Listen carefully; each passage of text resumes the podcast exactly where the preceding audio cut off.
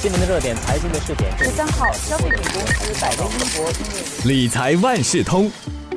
理财万事通，你好，我是九六三好 FM 的德明。为了抑制通货膨胀进一步升温，美联储九月份就宣布加息七十五个基点，把联邦基金利率的目标范围调高到百分之三到百分之三点二五。这是今年第五次加息了，所以有专家就预计联储局会在下个月，也就是十一月份再加息七十五个基点，十二月呢再起五十个基点，然后到了明年，预计是明年二月再起二十五个基点。这全球经济衰退的风险呢越来越紧迫了，股市、金市目前面对的是很多不确定因素，避险的情绪也越来越高，宏观经济的前景呢看来也并不是太乐观啊。到底能不能够找到逆势增长的投资机遇呢？这一期的理财万事通，我请华为媒体集团联合早报财经新闻记者周月祥和我们一起来聊一聊，怎么来应对这个加息潮。月祥好，德明你好。刚才就说到了中央银行预计会持续加息来对抗通货膨胀，那这对市场到底有些什么样的影响呢？专家呢就预测说，这个联储局啊，像你刚刚说的嘛，就会持续的加息，所以这个风险资产其实下来几个月呢，他们就会继续的承压，就直到这个联储局的紧缩周期呢，在明年初来到了尾声。而由于市场其实对整个美元的需求呢将保持旺盛，债券的收益率啊，其实在短期内呢也预计会继续的波动。呃，不过其实大家比较担心的是，就是这个激进加息啊，它可能会引发全球衰退。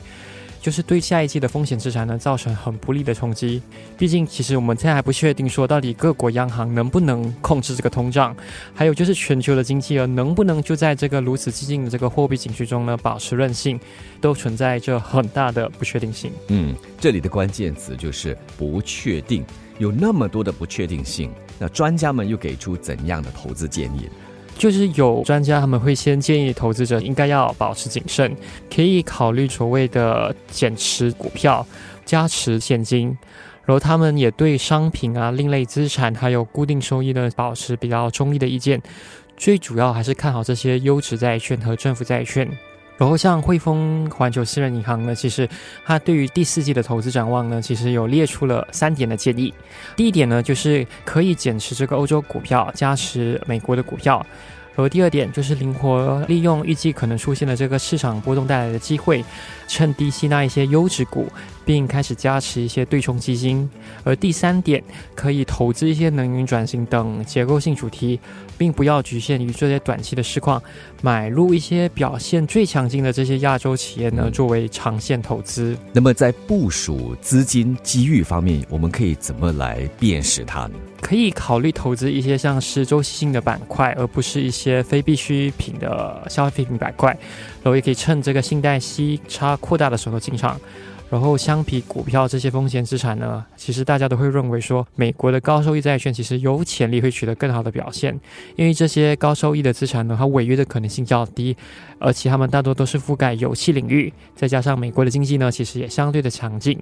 而结合传统和非传统资产呢，其实投资者呢，在任何的市场条件下呢，应该都能获得稳定和持续的收入。嗯，可能对一些人来说，现在手握现金啊是最保险的，真的是这样吗？确实是这样，就是现金可能目前来讲还确实是称王。可是如果完全持守现金或是不投资离场的话呢，其实并不是明智之举，因为通胀啊就会侵蚀金钱的购买力，也可能会导致你错失一些有吸引力的中长期机会。所以，像如果你是有意趁低买入的话呢，其实可以慎选一些股票或债券，利用多元化的投资，然后放眼中期，可以考虑在未来几个月内的逐步建仓，或是采纳这个平均成本法。可是，如果你想要避险的话呢，就可以考虑把一些你闲置的资金呢存入一些定期存款，或者考虑投资新加坡储蓄债券，或者是。短期的新加坡政府债券，像是国库券等等，因为他们都是相当具有吸引力的低风险投资。嗯，债券低风险投资。不过我们这个时候来看一下这股市好不好？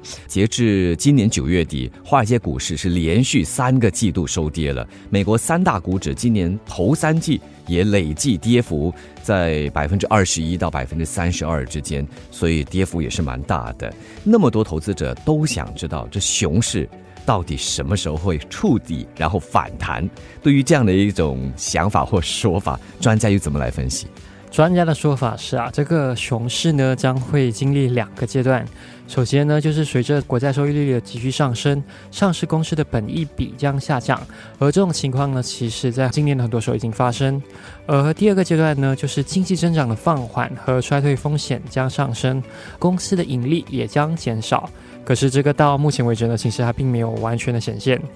然后现在其实也开始要迈入上市公司二零二二财年的第三季的这个财报季的高峰期，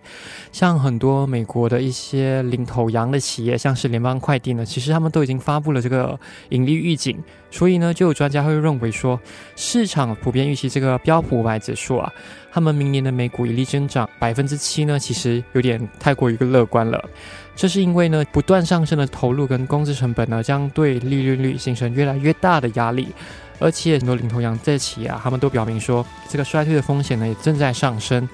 他们也开始积极审查了这个招聘。此外呢，强劲的美元也是另外一个很不利的因素，这尤其是对于那些外国收入窗口较大的半导体和材料等行业。而假设啊，这个美国经济它如果是所谓的软着陆的话呢，他们就会预计标普五百指数的美国盈利增长可能为低个位数。可是如果在经济衰退的情况下呢，美股盈利的跌幅呢可能会跌至中个位数或是低双位数。嗯，刚才我们提到，现在充满了很多不确定性。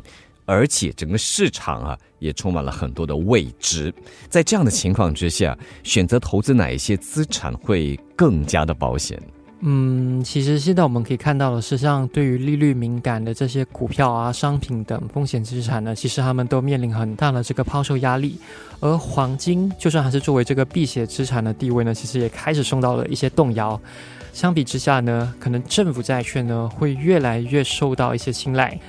而政府债券的话呢，大家会认为说，即使是短期的债券呢，它的收益率也非常的有吸引力，因为它的价格其实已经反映了绝大多数的加息。刚刚我提到了嘛，这个新加坡政府债券呢，他们会认为在同资产的类别中更具吸引力。而短期的新加坡政府债券，像是国库券权等，它的收益率呢，其实在过去几个月都一直在上涨，在动荡的市场环境中呢，更具防御性。而由于联储局的这个激进加息啊。也调高了哈对未来的利率的希望呢。其实全球跟本地债券的收益率也开始大涨，像是这个十年期的新加坡政府债券的收益率呢，就从九月初的百分之三的水平呢，到了月底就已经攀升到接近百分之三点五，就创下了二零零八年五月以来最高纪录。还有就是像新加坡金融管理局呢，在本月初呢，公布了最新一批的储蓄债券的利率，首年利率呢就达到百分之三点零八，十年的平均利率呢更是达到百分之三点二十一，这就比市面上很多银行的存款利率还要的高。在现在这个充满未知、还有很多不确定因素的投资环境里，今天岳翔就给大家回答了不少投资者心中的一个很迫切的问题，那就是要怎么部署多元化的资产。希望在目前这个加息潮中哦，可以尽量减少各种投资风险。再次感谢华为媒体集团联合早报财经新闻记者周岳翔和我们聊了怎么来应对这个加息潮。理财万事通每期提供你最需要知道的理财与财经知识。如果你想了解更多，可以到早报的 SG 搜索“联合早报财经专栏理财解囊”。我是九六三好 FM 的德明，我们下期再见。